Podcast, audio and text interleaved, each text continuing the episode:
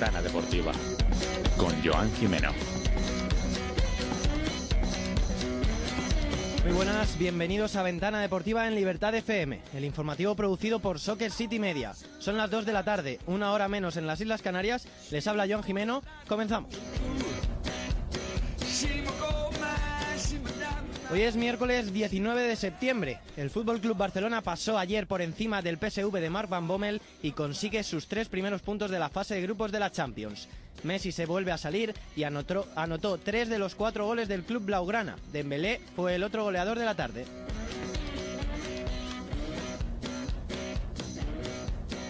El Atlético comenzó con buen pie la fase de grupos de la Champions. Los colchoneros remontaron el primer gol del Mónaco con dos tantos de Diego Costa y Jiménez.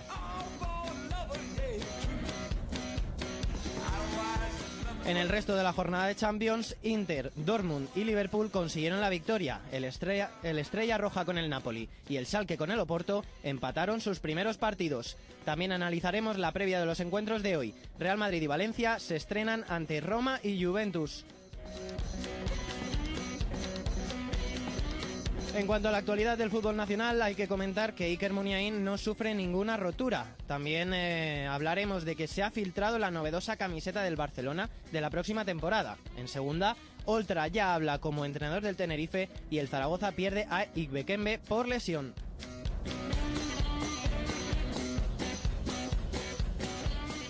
Fuera del fútbol repasaremos las declaraciones del expiloto de Moto 2 Héctor Barberá, las derrotas de, de Garbiñe Muguruza, Guillermo García López y de Jaume Munar en clave tenística y también el final de la temporada de Sarapova.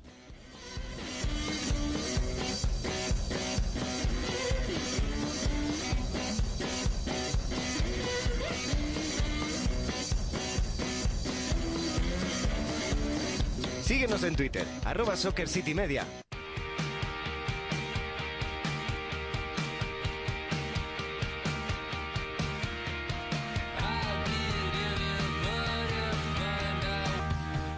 Empezamos hablando del partido del Fútbol Club Barcelona de ayer que ganó al PSV por cuatro goles a cero, por cuatro goles a cero. Marcos González, muy buenas. ¿Qué tal, Joan? Muy buenas. Pues sí, efectivamente, ¿no? Victoria para el Barcelona, 4 a 0, con gran actuación de, de Leo Messi, también bien eh, Dembélé.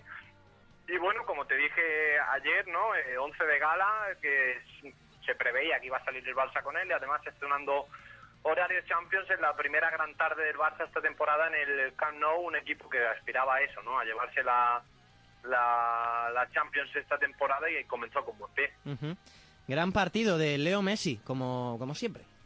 Sí, sí, efectivamente, total. Eh, eh, analizando un poco lo que fue el partido, pues eh, la verdad que el Barça sufrió quizá bastante, ¿no? Los primeros 25 minutos o así le costó terminar de meterse ¿no? en lo que era el partido, un PSV bien armado por Mark Van Bommel atrás, eh, con eh, posibilidad de Berwin y de Lozano de salir a la contra, uh -huh. también tuvo que actuar Ter Stegen en alguna ocasión, pero apareció Leo Messi, apareció Leo Messi, minuto 31, golazo de falta, Joan, por toda la escuadra, sí, sí, eh, sí. y a, a, inaugurando la Champions esta temporada, 103 goles con los tres que marcó ayer, hat-trick, luego completó la hazaña en el 77 y en el 87. Es verdad que con el primer gol de Messi se abrió un poco más el partido de cara al Fútbol Club Barcelona, pero eh, hasta la después del gol también es verdad que le costó un poquito más al, Fútbol Club Barcelona eh, y luego con la expulsión de, de un Tití, aunque está ya eh, fue muy al final del partido y no incidió mucho.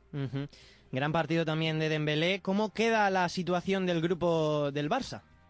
Sí, buen partido de Dembélé que marcó un golazo, por cierto. El viernes eh, mi artículo en soccercity.es uh -huh. será sobre, dedicado al futbolista francés y la situación del Barça pues queda con él. Primero Joan de, de grupo uh -huh. con tres puntos.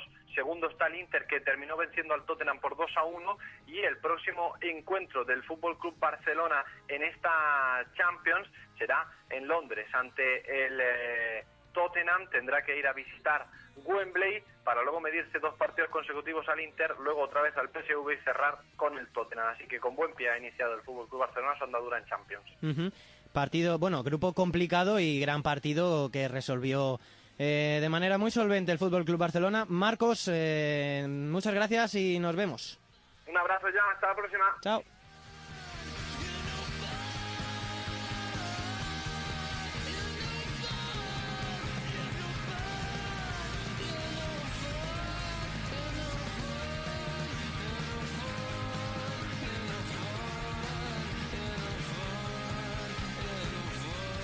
Hemos eh, comenzado con esa crónica del Fútbol Club Barcelona de ayer. Dejamos un ratito de lado la Champions porque hoy tenemos a un invitado de excepción para hablar de un deporte del que no habíamos eh, no habíamos comentado de manera amplia aquí en Ventana Deportiva.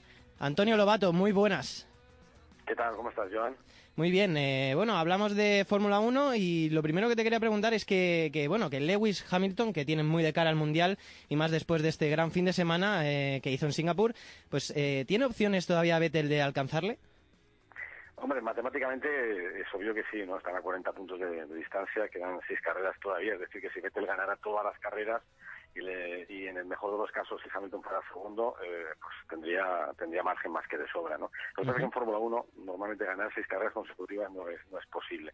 La, situación es complicada. Yo creo que Hamilton no tiene muy bien perfilado, no tiene un colchón que le permita arriesgar, eh, tiene un colchón que le permite fallar en una carrera, hacer un cero y, y seguiría siendo líder del mundial. Y sin embargo, Vettel a partir de ahora está corriendo sin red. Sabe que si, tiene un desfallecimiento mecánico o sufre un accidente o alguna carrera se atraganta y se va hacia la parte de atrás, prácticamente el mundial estaría decidido. Con lo cual, yo creo que Hamilton lo tiene bien, pero no lo tiene cerrado. Eh, hay, que, hay que cerrarlo todavía. Está cometiendo muchos errores eh, que no eran frecuentes en las últimas temporadas eh, Vettel. ¿Cuál crees que es el motivo de este bajón del alemán?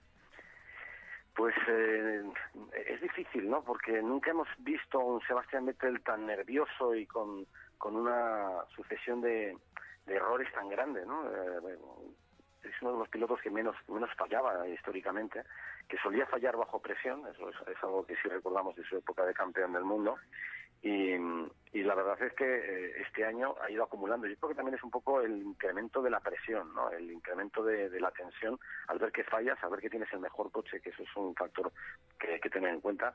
Tiene el mejor coche eh, Ferrari por primera vez en muchos años y normalmente si tienes el mejor coche y no ganas, eh, la tensión de Ferrari se dispara y, y le están machacando. Le están machacando ahora mismo porque no le apoyan, porque porque eh, se ve solo, eh, sabe que tiene una presión tremenda, los periódicos italianos le están, le están, le están dando titulares eh, fortísimos negando su, su nivel y dudando de su capacidad y eso evidentemente le afecta. Entonces sale a cada carrera con, con más nervios de lo normal y comete errores eh, más numerosos que lo hacía con, con anterioridad.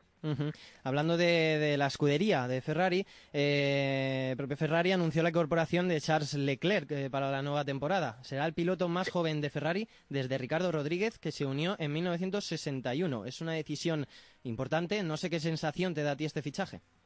Es un palo más para Sebastián Vettel. Es algo que tampoco le ha tenido que gustar, porque él estaba en zona de confort con Kimi Raikkonen y, y, cuando se hablaba cada temporada, al final de cada temporada, de qué piloto poner al lado de Sebastián Vettel, él tiene una especie de derecho, no de tanteo, pero tiene derecho de dar su opinión, ¿no? eh, hasta ahora siempre había pedido que se quedara Kimi. Claro, Kimi no le, no le ponía contra las cuerdas, no aceptaba más o menos su, su, su posición de número uno, y Leclerc sabe que es un piloto con un talento extraordinario, que es un piloto joven que viene hambriento, que viene con ambición y que le puede poner las cosas difíciles. Ya sabe lo que es eso porque en el último año en Red Bull tuvo problemas con Daniel Ricciardo que le derrotó. Con lo cual, Sebastián no quería a Charles Leclerc, pero eh, Ferrari ha tomado la decisión de ponerle lo cual es una pérdida de poder para Sebastián Vettel, ¿no? Y eso, insisto, es más presión. Desde el punto de vista de, los periodistas que nos dedicamos a esto, ¿no? E incluso de, los espectadores, de los aficionados a la Fórmula 1, eh, es algo que aplaudimos, ¿no? Porque eh, creemos que Charles Leclerc es uno de los pilotos, junto con Verstappen, que tiene una proyección y, que tiene un talento que les va, les va a llevar a ser campeón del mundo seguro en el futuro. Eh, es bueno para el espectáculo, es, bueno que, venga un, joven con talento y con hambre para ponerle las cosas difíciles a un piloto veterano, cuatro veces campeón del mundo como Sebastián Vettel, y, yo tengo ganas de que empiece ya la próxima temporada, más que nada para, entre otras cosas, ver esa batalla, ¿no? Ver si Vettel es capaz de pararle o no, porque Charles Leclerc es, eh, es muy bueno, es un diamante en bruto que todavía hay que pulir, pero que en Ferrari yo creo que que por primera vez en mucho tiempo, porque son bastante cautos, bastante conservadores, pues oye, han tomado la decisión y, creo que es acertada. temporada. Antonio Lobato, en eh, Ventana Deportiva, te quería preguntar por, por Fernando Alonso, que ahora es octavo a día de hoy, a tan solo tres puntos de Hulkenberg, con un coche que está por debajo del nivel del asturiano. ¿Qué te está transmitiendo la temporada de Alonso este año? Pues, eh, a ver, tiene mucho mérito, ¿no? Yo el otro día cuando acabó la carrera hice un análisis así viendo la, clasificación y reparé en que Fernando estaba octavo a tres puntos de, Nico Hulkenberg, que, es el séptimo, y que para que la gente se haga una idea, ser el séptimo en Fórmula 1 este año es ser el primero del resto del mundo. O sea, hay tres equipos que son eh, Mercedes, Ferrari y Red Bull, que están por encima de los demás a mucha distancia. Es decir, es como dos categorías. La categoría de estos tres y luego la del resto. Y luego en la, clase media hay mucha igualdad. Lo que pasa es que dentro de la clase media, McLaren empezó bien, pero se fue descafinando con el paso de, las carreras, ¿no? Y ha sufrido una involución y ahora mismo está en la, en la parte más más de más abajo ¿no? de, la parrilla. Lo que pasa es que a pesar de que el coche es muy malo y y que el rendimiento ha ido decayendo con el paso de los grandes premios, Fernando sigue estando ahí. Eh, sigue estando a tres puntos de ser el mejor del resto, ¿no? Es que yo creo que eso eh, es algo que a priori me parece que es inalcanzable, pero lo tiene al alcance de la mano a pesar de todas las dificultades. Sobre todo tiene mucho valor si lo si lo comparas con lo que está haciendo su compañero, eh, con Stoffel Bandor, que, que está hundido en la clasificación y que no ha conseguido meterse nunca en Q3, ha apuntado muy pocas veces. De, los 58 puntos que tiene McLaren, 50 los ha conseguido Fernando, eso creo que es el 84% de los puntos. Es el porcentaje más alto de todos los compañeros de equipo que, que podamos hacer. Y, y la gente puede decir, bueno, es que Bandor es malo. No es que Bandor no es malo. Bandor es un piloto muy bueno que lo ha ganado todo en categorías anteriores, pero Fernando es especial. Entonces, por un lado dices, vale, esto tiene mucho valor, sí. Pero por otro lado, al mismo tiempo, yo creo que no podemos dejar de, tener una sensación de frustración muy grande, ¿no? Porque dices, si Fernando con este coche es capaz de hacer esto, si tuviera un coche de medio pelo, o sea, un coche un poquito más competitivo, ¿qué podría estar haciendo? O si Fernando estuviera en Mercedes o en Ferrari, eh, qué estaría pasando. Y esto es algo que la gente, sobre todo después del Gran Premio de Monza, el Gran Premio de Italia, la gente se lo preguntaba, los tifos italianos se lo preguntaban, y sé que en el, en el seno de Ferrari también se lo han preguntado, ¿no? Diciendo, jo, si Fernando estuviera aquí, eh, no estaríamos a 40 puntos de distancia. Estaríamos liderando el mundial con diferencia. Y eso lo sabe mucha gente en el pago, lo sabe mucha gente en Ferrari y lo saben muchos eh, periodistas italianos, periodistas de todo el mundo y eso es algo que nos da mucha rabia a los españoles porque decimos sí sí eso es posible que fuera así claro pero lo cierto es que Fernando se va a final de temporada Bueno, Antonio Lobato, eh, muchas gracias por haber estado con nosotros hablando de Fórmula 1 un ratito aquí en Ventana Deportiva. Te lo agradecemos. Te deseamos suerte en esta nueva etapa en Vamos, el nuevo canal de Movistar Plus. Y te mandamos un saludo y un abrazo. Venga, muchas gracias, Jan. Chao. Un abrazo.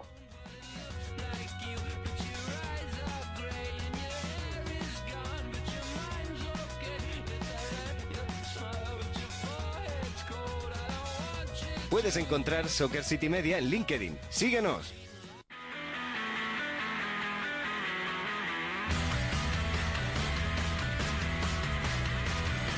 Seguimos hablando de la Champions después de este paréntesis eh, automovilístico eh, con Antonio Lobato y ahora hablo con Adri Lez. Eh, muy buenas. ¿Qué tal, Jan? Muy buenas. Victoria del Atlético de Madrid en un partido gris. Sí, un partido muy, muy gris del Atlético de Madrid. 1-2 venció en Mónaco, marcaron Jiménez y Diego Costa. Y dos versiones las del Atlético de Madrid ayer. Una en el primer tiempo, donde empezó bien, eh, concedió un gol y luego consiguió remontar. Aquí se vio algo que no se había visto en toda la temporada, que es el carácter del equipo de Diego Pablo Simeone para remontar un partido de Champions. Y una segunda parte que obviamente, por lo que he podido leer y comentar con periodistas que cubrimos al Atlético de Madrid, pues no gustó mucho tanto al cuerpo técnico como a los jugadores, sobre todo por la falta de actitud que hubo. Cero disparos a puerta en un segundo tiempo de Champions y sobre todo la sensación de acabar pidiendo la hora en el partido. Preocupante el juego de varios como Juanfran, eh, Saúl, Godín, que no estuvieron muy enchufados ayer. Sí, eh, hay eh, dos nombres, que es el de Juanfran y Godín, que obviamente son jugadores que no llevan haciendo una muy buena temporada, sobre todo Juan Fran, que está demostrando poco a poco pues que el nivel que tiene no es para el Atlético de Madrid, sí puede ser un buen suplente, pero nunca un buen titular, y Diego Godín, esto obviamente duele apuntar desde la parcela del Atlético de Madrid porque es el capitán, es el que dio la liga en el 2014, pero es verdad que el bueno de, Diego Godín no lo está haciendo nada bien. Está poco Correa, aunque bueno, tiene margen de, de, mejora. Y ayer es verdad que hay que apuntar otro nombre, que es el de Saúl Ñegues, porque concede el primer gol con un control donde Radamel Falcao le gana muy bien la espalda y se hace con el balón para luego acabar metiéndola dentro su compañero. Y eh, el medio campo, que fue perdido totalmente por el ilicitano y cargó todo el juego sobre un Rodri que, gracias a Dios, no se vio superado por el medio campo del Mónaco, que es donde tenías todo su talento. Rodri que hizo un buen partido, también estuvo bien Grisman, eh, Diego Costa y, Jiménez. Sí, sobre todo por las palabras de ayer de, Sergio Ramos, eh, se pedía a Antoine Grisman que mostrase carácter, como te digo, ya te hablaba de ello antes, y lo hizo, lo hizo Grisman porque de sus botas nace la asistencia del primer gol para, para Diego Costa y de sus botas eh, nace el córner que va a rematar José María Jiménez para remontar el partido. Así que muy buen Antoine Grisman, que no se había visto en toda la temporada. Buen Diego Costa, que consiguió rematar el, el balón que tuvo, obteniendo antes una jugada muy muy clara para poner el, el 0-1, así que a mí me gustó mucho la versión de, del buen eh, delantero hispano-brasileño. Rodri, que obviamente ya no es noticia porque está haciendo un temporadón el fichaje del Atlético de Madrid, y José María Jiménez, que no estaba Savic, también jugó ante el Eibar y en estos dos partidos se está demostrando que ya no solamente por el gol de ayer, sino por todo el juego que está desplegando, las coberturas y las ayudas a un Godín, que como te he dicho antes no muestra su mejor versión, pues debe de ser el central titular junto con eh, el otro uruguayo, con Godín, el capitán de esta defensa del Atlético de Madrid. Al final, eh, lo que importa es que el Atleti está líder de su grupo. Sí, está, está líder porque tiene tres puntos como el Borussia Dortmund que venció pues al Brujas de rebote al final con un gol de Pulisic de, de rebote y el Atlético de Madrid se pone líder con dos goles a favor y uno en contra. Le sigue el Dortmund con tres puntos y luego ya quedan Mónaco y Brujas eh, tercero y cuarto con cero. El siguiente partido de Champions que tiene el Atlético de Madrid es el 3 de octubre a las 9 contra el Brujas en el Wanda Metropolitano, así que a priori es el partido más fácil del, del grupo, pero también lo era el del Carabaj el año pasado y se empató. Se ganó, que era lo importante, el Atleti empieza con buen pie el camino al Wanda Metropolitano en la final de la Champions League. Muy bien, Adrilez, lo dejamos aquí y pasamos a hablar ya de otras cosas. Muchas gracias y un saludo. Un abrazo.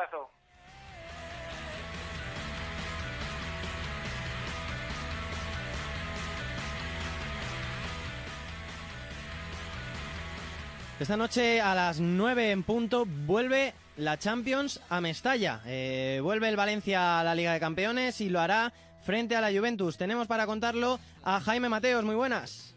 Don Joan Jimeno, buenas tardes. Te voy a hacer una pregunta antes de empezar. ¿Qué estabas haciendo tú en diciembre de 2015? Pues ni idea. Yo creo que estaba por Alicante, pero no estoy seguro.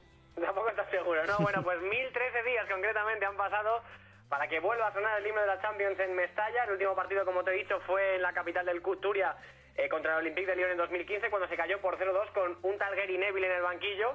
Y finalmente Valencia, que tenía pocas opciones de pasar a la siguiente ronda, pues terminó eliminado de la fase de grupos. La gente ha echado muchísimo de menos que su equipo juegue la competición más importante del mundo de clubes y por eso vamos a vivir hoy, hoy un lleno a reventar para este partido. Un encuentro que llega en el peor momento, podemos decir, para el Valencia, ya que todavía no ha ganado en lo que va de temporada. Se estrena Marcelino en la máxima competición eh, continental y lo hace con bastantes y sensibles bajas, ¿eh? sobre todo en el centro del campo. No está Condopia, no está el sustituto que sería Coquelán, por lo tanto eh, va a tener que jugar más en ese centro del campo. Tampoco está el defensa central Garay. Sí entra Murillo en la lista como novedad. Neto va a volver a ser portero titular bajo palos. Daniel Vaz, como te digo, va a acompañar al príncipe de Coslada, Dani Parejo en la medular. Entrará en el costado, presumo yo, Carlos Soler en la diestra y que podemos ver por fin a Gonzalo Guedes eh, como titular en el extremo izquierdo tras su vuelta a Valencia. Marcelino lleva eh, mucho tiempo como entrenador, más de 20 años en su carrera y a sus 53 años le llega la oportunidad de disputar su primer partido como entrenador en la Liga de Campeones. Tiene un durísimo escollo delante. Así que, si te parece, Joan, vamos a escuchar cómo analizaba Marcelino en 30 segundos a su rival de esta noche, la Juventus de Turín. Lo escuchamos. Nosotros analizamos siempre al rival. Intentamos que sus puntos fuertes, que en este caso son muchos, no los expongan. La Juve es un equipo paciente, con jugadores con muchísima experiencia, sabe esperar su momento, aprovecha los errores del rival y nosotros tenemos que, estar preparados para no cometerlos. A partir de aquí tenemos que agredir. Sin agredir no vamos a ganar.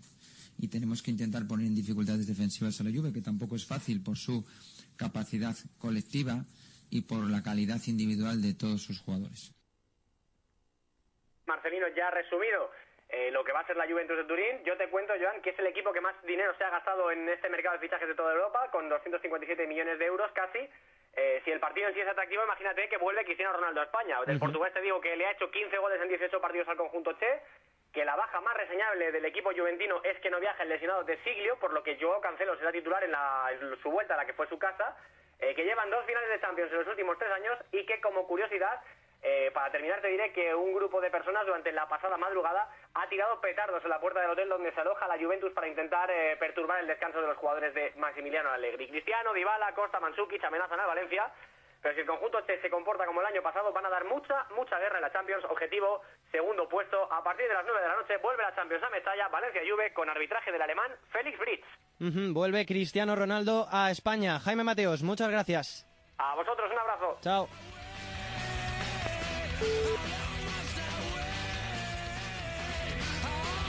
Ventana Deportiva con Joan Jimeno.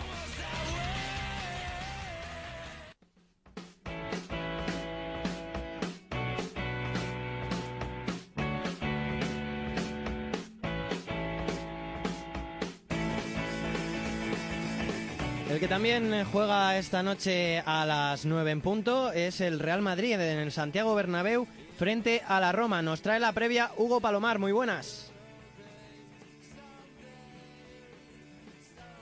Sea, el Bernabéu vuelve la Champions, la competición fetiche del Real Madrid y pues desde luego se antoja un partido muy complicado, ¿no? Un rival eh, muy complicado como es la Roma, pero que a la vez eh, es un rival bonito, ¿no? En el que volver a, a redebutar un año más en esta competición. La Roma, que por cierto, si no gana hoy, ya estará un mes eh, sin ganar. El Real Madrid, que tras su traspiés en San Mamés tampoco llega con las mejores sensaciones, pero desde luego es un encuentro y sobre todo un rival que ilusiona muchísimo a un Real Madrid que espera revalidar su trono de campeón en una épica hazaña que sería eh, consiguiendo levantar de nuevo la orejona en esta ocasión por cuarta vez consecutiva. Ujú, Vuelve a defender el título el Real Madrid en esta Liga de Campeones.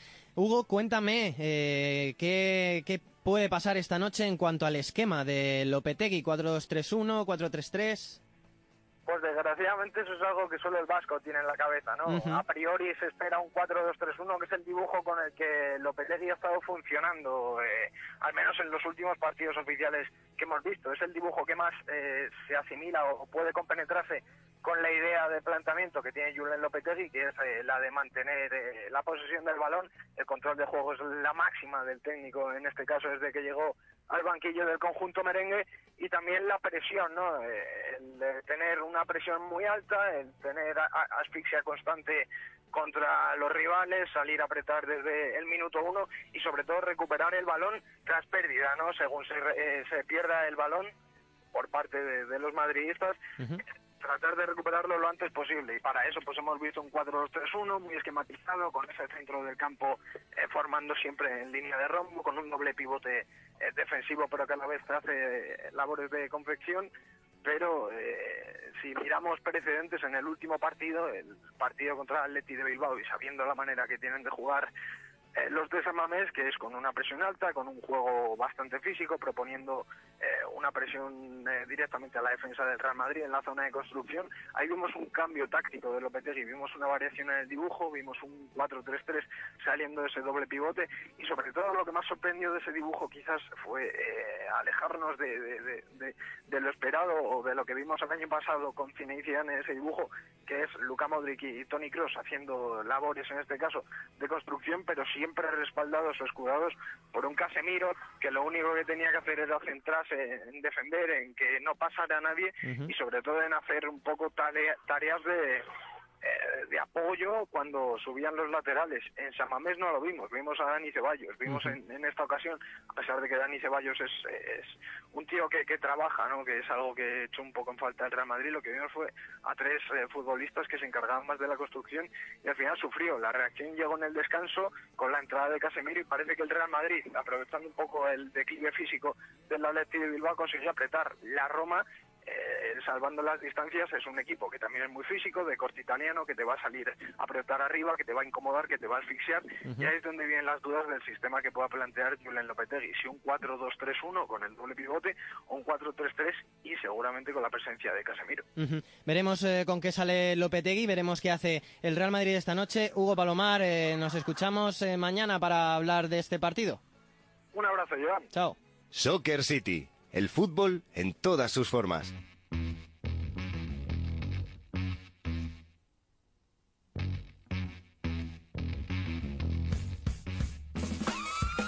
Hablamos ya del resto de la jornada de ayer de Champions. Eh, Liverpool que se mostró muy superior a un PSG que vivió de, de sus jugadores de arriba. Rodrigo Martín, muy buenas. Hola, ¿qué tal? Muy buenas.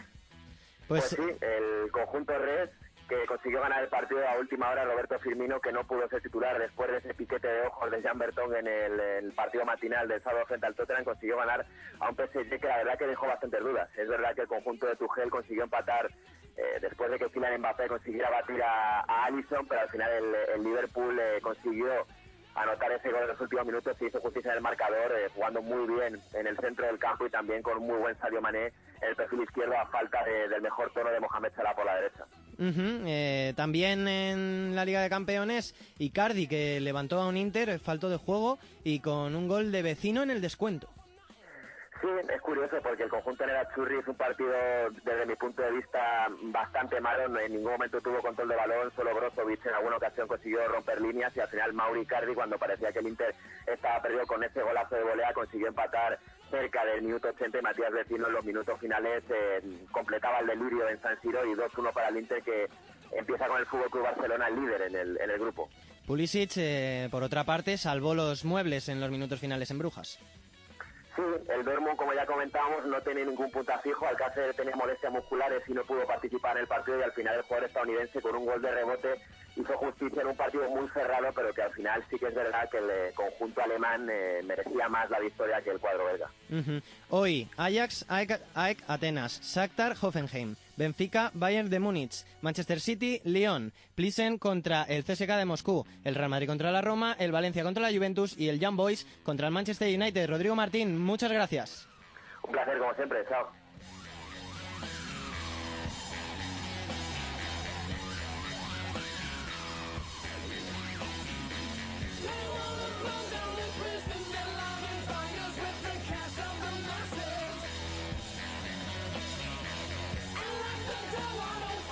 Suscríbete a nuestro canal de YouTube, Soccer City TV.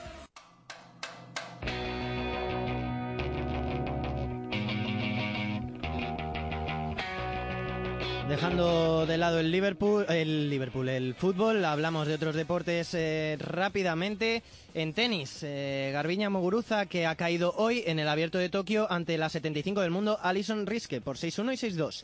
Jaume Munar también cayó ayer en Metz en primera ronda y por su parte Guillermo García López también cedió en primera ronda en San Petersburgo. Mala jornada tenis.